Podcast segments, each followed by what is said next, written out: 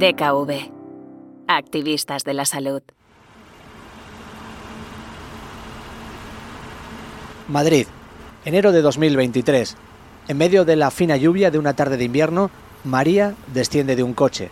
El conductor ha sacado una silla de ruedas del maletero y la ha puesto junto a la puerta trasera. María, con destreza, salta del asiento del vehículo a la silla.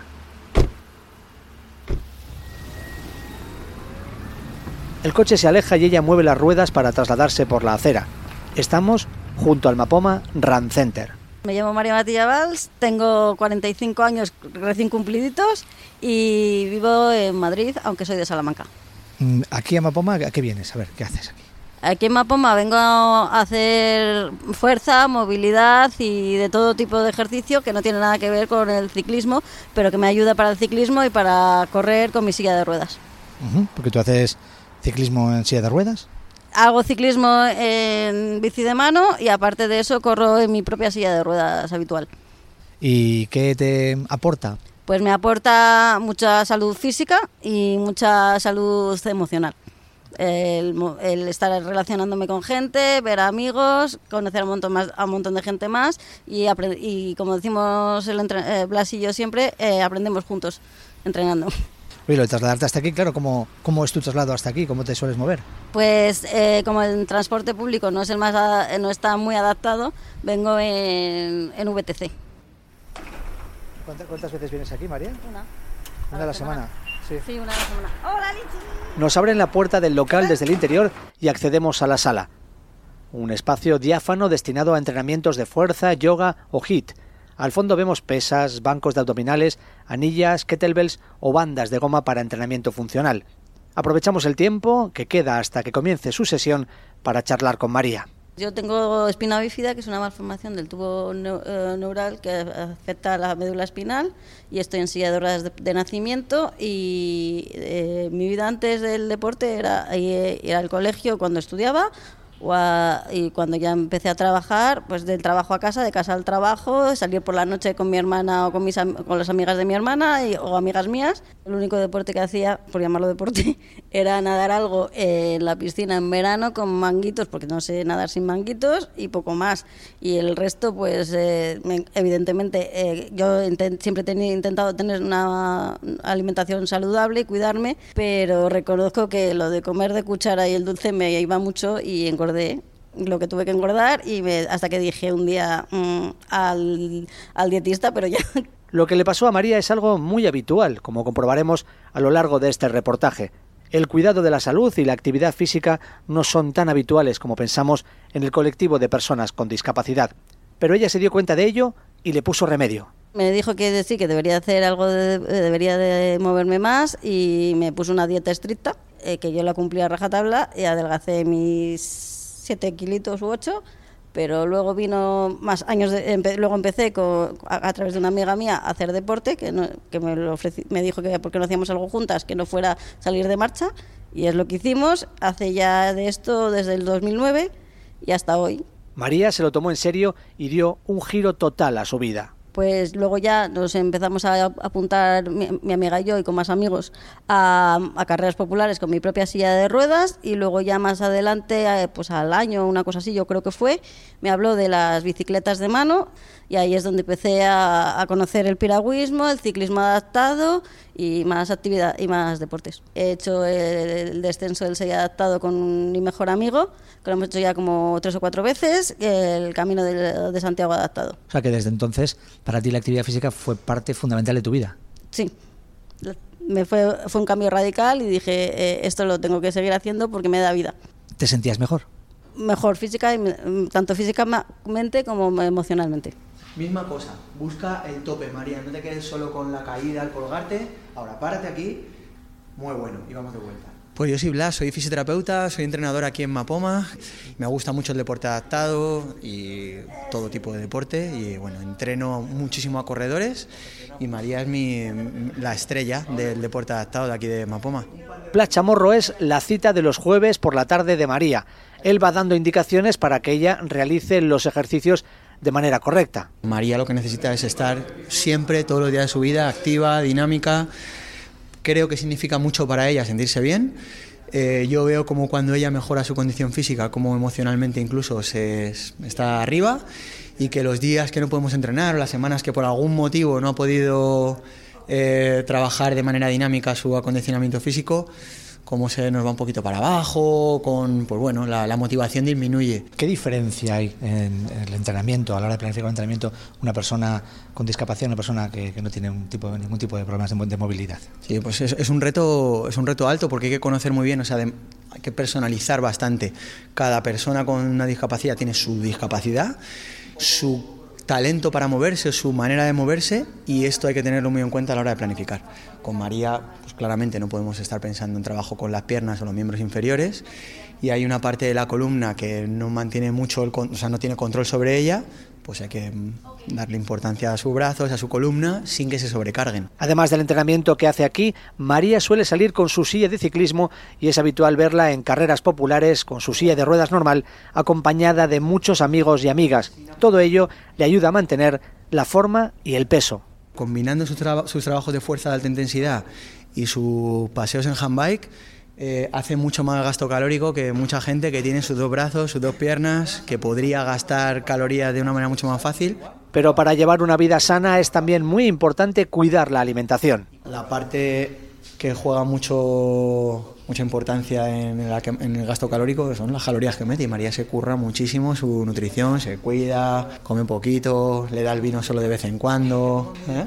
o sea que lo hace muy bien también esa parte. Y tenemos el mismo vicio, de todas maneras, eh, sí. el vinito. Los vicios son los vicios. Pero nos lo, lo, gestionamos más o menos. Se hace lo que se puede. Vamos de vuelta. El vicio... Un par de veces más solo. Ya, ya.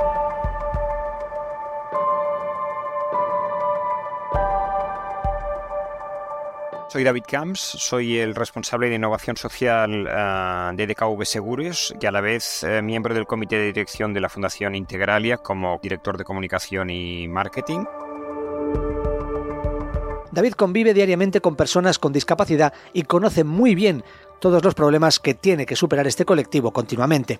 También los que les dificultan llevar una vida saludable.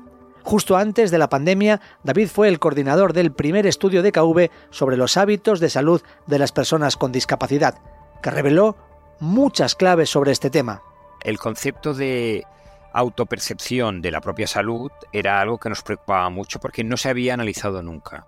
¿Vale? O sea, cómo se ven, qué percepción tienen. Y por lo tanto, en, la medida en que sabes qué percibes sobre tu salud, ¿vale? está 100% relacionada con los hábitos eh, buenos y malos con los frenos, con las dificultades eh, y qué es lo que te motiva o no a cuidarte más.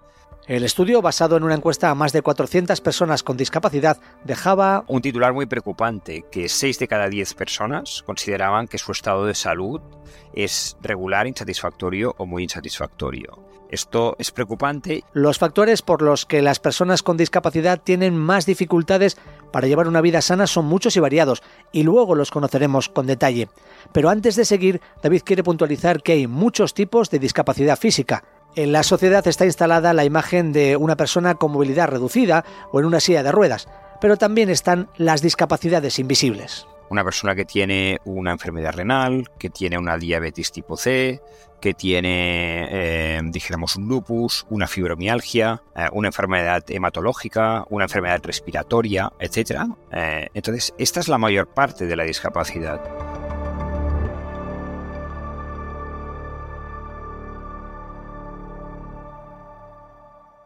Las cosas malas necesariamente no tienen por qué traer malas consecuencias, pueden tener consecuencias muy positivas.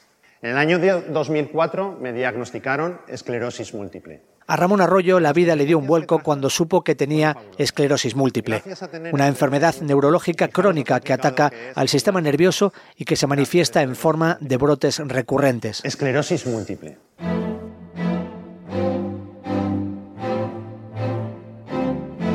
Las consecuencias del brote pueden ser diversas, problemas de visión, dolores, adormecimiento de varias partes del cuerpo, que generan incapacidades temporales a los afectados hasta que acaban recuperándose del brote y remiten los síntomas, aunque a veces pueden quedar secuelas. Estamos ante una de esas discapacidades invisibles. Ramón no llevaba una vida muy sana antes del primer brote y el diagnóstico de la enfermedad, pero las cosas no cambiaron poco después. En ese momento yo no me cuidaba en absoluto. O sea, treinta y pocos años, pues eh, salía, eh, copas, cenas, vino. El, el, diagnóstico produjo un efecto contrario a lo esperado. ¿no? Seguí en, esa, en ese círculo vicioso, ¿no? Vicioso por lo malo, entras en una espiral, en una espiral un poco autodestructiva, ¿no? Porque, porque además, pues había gente, ¿no? Que, que, ya me decía, hombre, con lo que tienes, cuídate, con lo que tal. Y yo decía, ¿qué, qué, qué me va a pasar? ¿Me va a dar una esclerosis? ¿Me voy a quedar cojo? ¿Sabes? Era como, tenía la excusa para, para no hacer nada y la excusa para, para no cuidarme. Adoptas la, la, actitud contraria y eso no solo me ha pasado a mí, lo he comentado con más gente, con más enfermos crónicos y, y nos pasa a todos. ¿no? Pasaron algunos años hasta que Ramón fue consciente de que tenía que cambiar de vida y fue gracias a su hijo.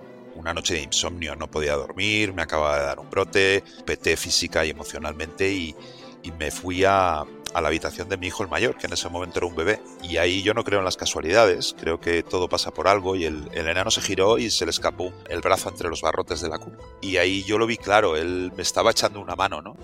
Y ahí le agarré la manilla y ahí fue cuando me di cuenta que, que yo no era culpable de tener esclerosis múltiple, pero sí era responsable de cómo convivía con la enfermedad. De que ese bebé tuviese un padre feliz, un padre sano, un padre contento y no un tío amargado con, con la vida y con el mundo, ¿no? Entonces ahí fue cuando, bueno, pues cuando empecé a, a plantearme muchas cosas, entre ellas pues empezar a, a, hacer la increíble distancia, esa de los 100 metros que me dijo un médico que nunca iba a poder correr, ¿no? Así que se puso manos a la obra. Para convivir de una manera sana con esta enfermedad, ¿qué puedo hacer? Pues tengo que adelgazar, estaba en 115 kilos, pues, pues lógicamente me sobraba peso. Tienes que dejar de fumar, tienes que, tome, eh, tienes que tener eh, unos hábitos saludables, tienes que hacer tus descansos, como cualquier persona. Y eso sí que dependía de mí. Desde ese momento, la alimentación sana y el ejercicio físico fueron clave para crear el nuevo Ramón.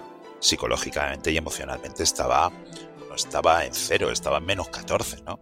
Entonces el ver que puedes, el ver que eres capaz, a tu ritmo, a tu velocidad, eh, días buenos, días malos, pero ver que eres capaz de hacer cosas que teóricamente no puedes, pues aunque sean tan simples como, como correr, ¿no? Pues eso te sirve para darte cuenta y dices, coño, si con esclerosis puedo correr, con esclerosis puedo, eh, puedo trabajar, con esclerosis puedo salir con amigos, con esclerosis puedo querer, puedo amar, puedo vivir.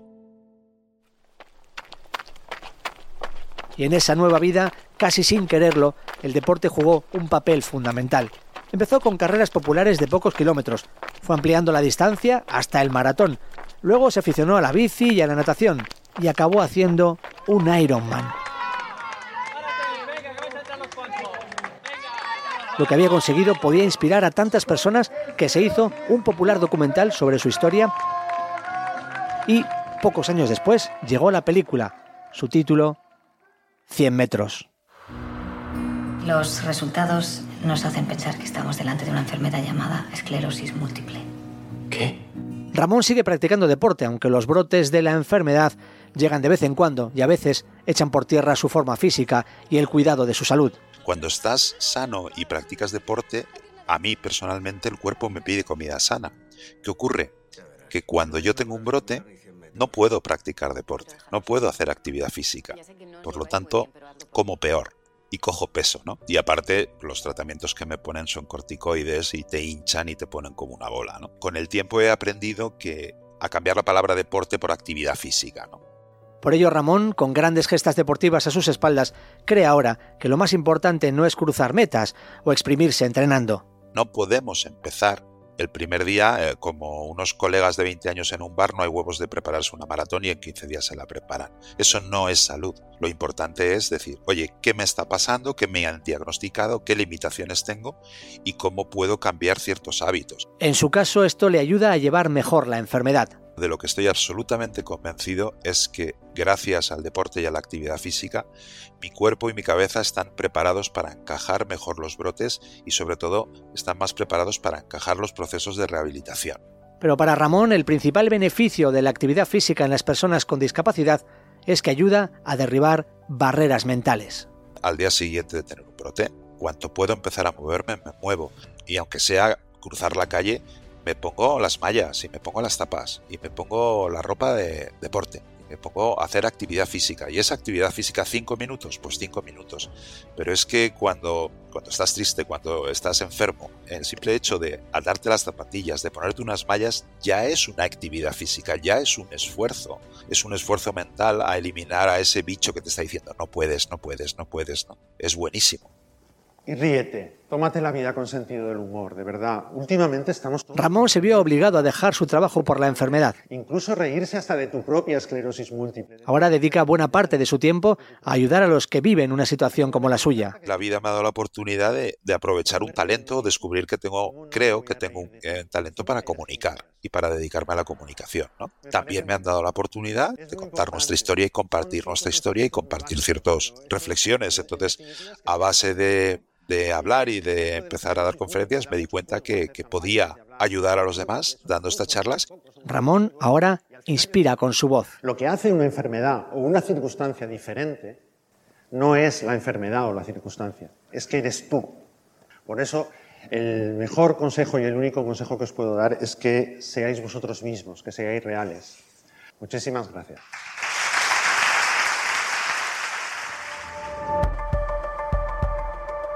Historias como las de Ramón o María inspiran a muchas personas con discapacidad, pero por desgracia no todas dan el paso para cuidarse y cambiar, como queda reflejado en el informe sobre salud en personas con discapacidad de DKV del que nos hablaba antes David Camps. El estudio concluía que hay varios factores limitantes. En primer lugar, el económico. Una de cada tres personas con discapacidad está en riesgo de vulnerabilidad social.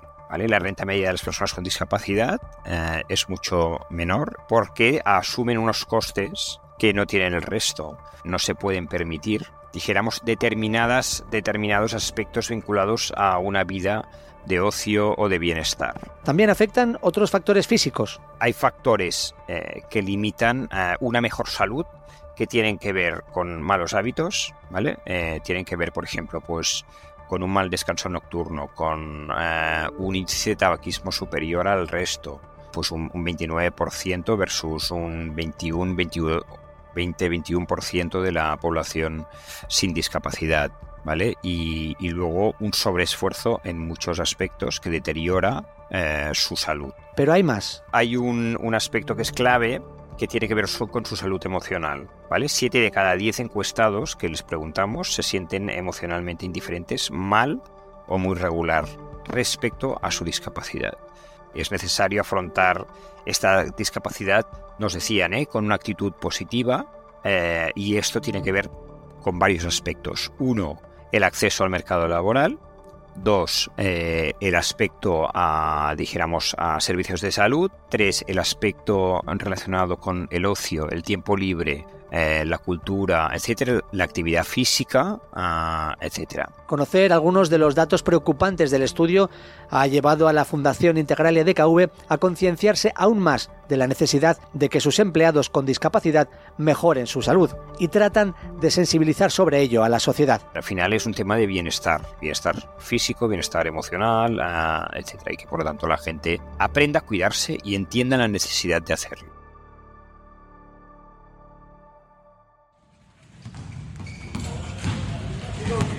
Pues me llamo Adrián Lorenzo eh, y actualmente soy coordinador en el Centro eh, Especial de Empleo de San Just Desvern de, de Integralia DKV.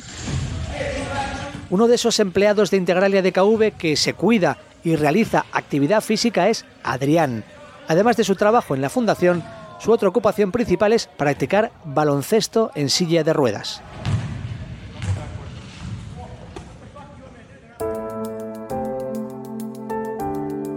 Lo que yo tengo es una enfermedad de nacimiento, una enfermedad genética de nacimiento, eh, la cual padece mi madre y mi hermano pequeño. Es una enfermedad rara, catalogada como rara. Aquí en España no hay tampoco muchos casos.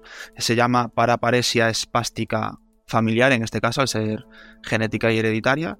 Hay diferentes grados de, gravedad y en este caso tenemos la, la, más leve, ¿de acuerdo? En este caso solo tenemos afectado el tren inferior que nos provoca que tengamos más espasticidad y más rigidez en las piernas. Podemos caminar, pero con ciertas limitaciones. Pero las limitaciones no han impedido que Adrián, de 29 años, haya tenido una vida muy activa y llena de acontecimientos.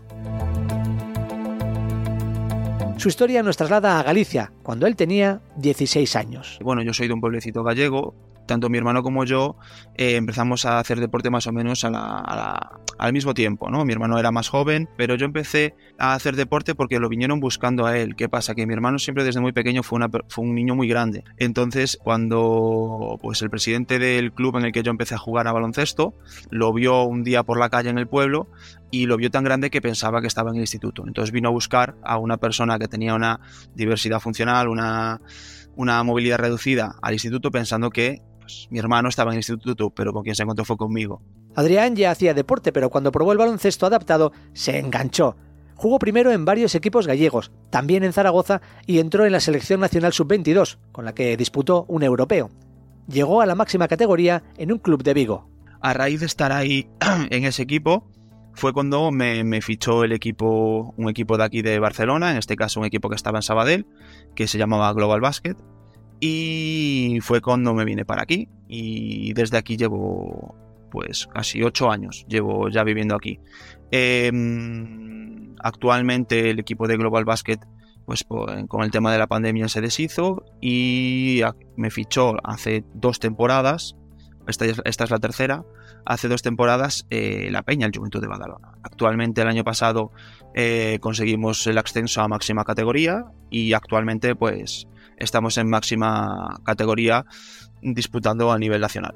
Pero su amor por el deporte le ha llevado más allá. Adrián estudió un ciclo superior de monitor de actividades físicas y deportivas y es preparador físico. Por eso tiene clara la importancia de moverse y activarse para estar mejor a pesar de la discapacidad. Yo creo que es una barrera más psicológica que física. Yo por suerte he tenido la, confianza y el apoyo de, mi familia que siempre me han apoyado a, tira para adelante, con esto puedes, no hay obstáculo que no puedas superar si te lo propones. Mm, igual no lo puedes hacer así, pero seguramente de otra forma lo podrás hacer. Entonces eso ayuda bastante. ¿Qué pasa? Que también es verdad que hay gente que no tiene este, este apoyo, estas facilidades o no tiene tanto apoyo. Pero una vez superada esta barrera psicológica, el camino es mucho más fácil y satisfactorio de lo que parece. Sobre todo si vas solo, porque a veces cuando vas acompañado es mucho más fácil llevarlo. El tener algún amigo o alguien que te acompañe a ir al gimnasio puedes hacer ejercicios juntos en el gimnasio, eso ayuda. Y cuando vas solo sí que es verdad que necesitas un poco, un poquito de fuerza de voluntad y decir, venga va, vamos, hay que ir, porque me viene bien, me ayuda a estar más contento, más animado, con más energía.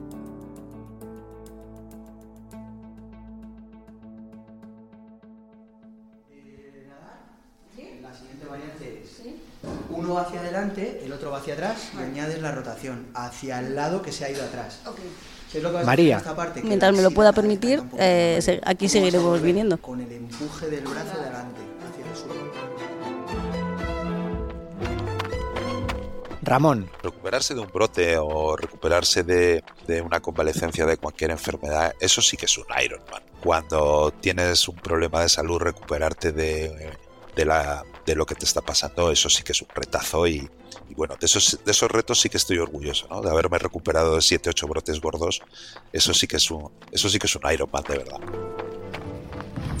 Y Adrián. Yo tengo claro que siempre voy a estar, hasta que mi cuerpo me lo permita, haciendo deporte. Es mi, mi, vía de escape, ¿no? Es mi, mi forma de los problemas fuera, ¿no? Ahora estoy yo, mi mundo, mi cabeza y relajación total. Tres ejemplos de que la discapacidad no tiene por qué ser un freno para llevar una vida sana y activa.